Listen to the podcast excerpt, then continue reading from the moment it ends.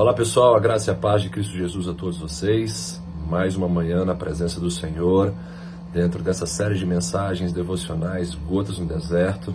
Espero que a sua vida esteja sendo ricamente abençoada por essa ferramenta e que você possa também fazer com que a mesma venha a abençoar outras pessoas. Não esqueça de curtir, comentar e compartilhar com seus amigos, contatos e familiares.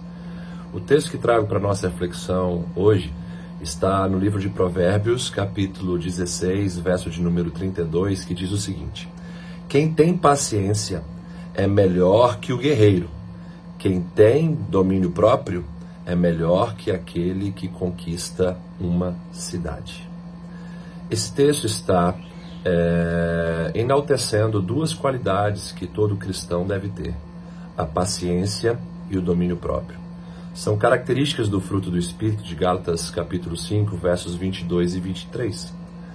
Porém, essas duas características são extremamente desafiadoras é, para nós, principalmente porque vivemos num mundo imediatista, onde as coisas precisam ser cumpridas com rapidez, precisam ser alcançadas é, de forma é, rápida e também vivemos numa sociedade que valoriza a explosão da raiva, a explosão da paixão, a explosão dos sentimentos.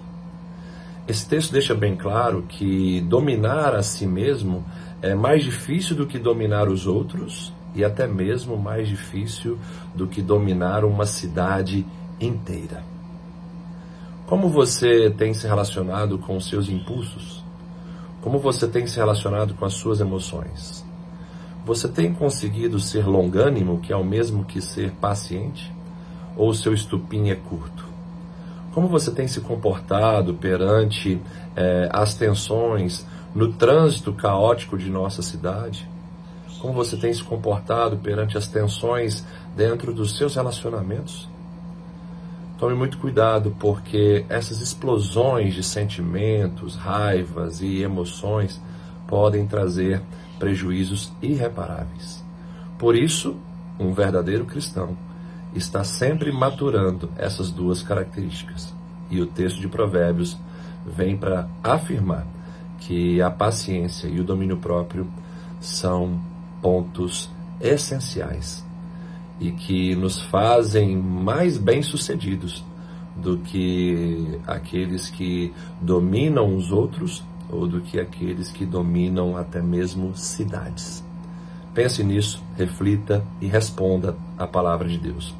Um grande abraço, que Deus te abençoe e até a próxima devocional.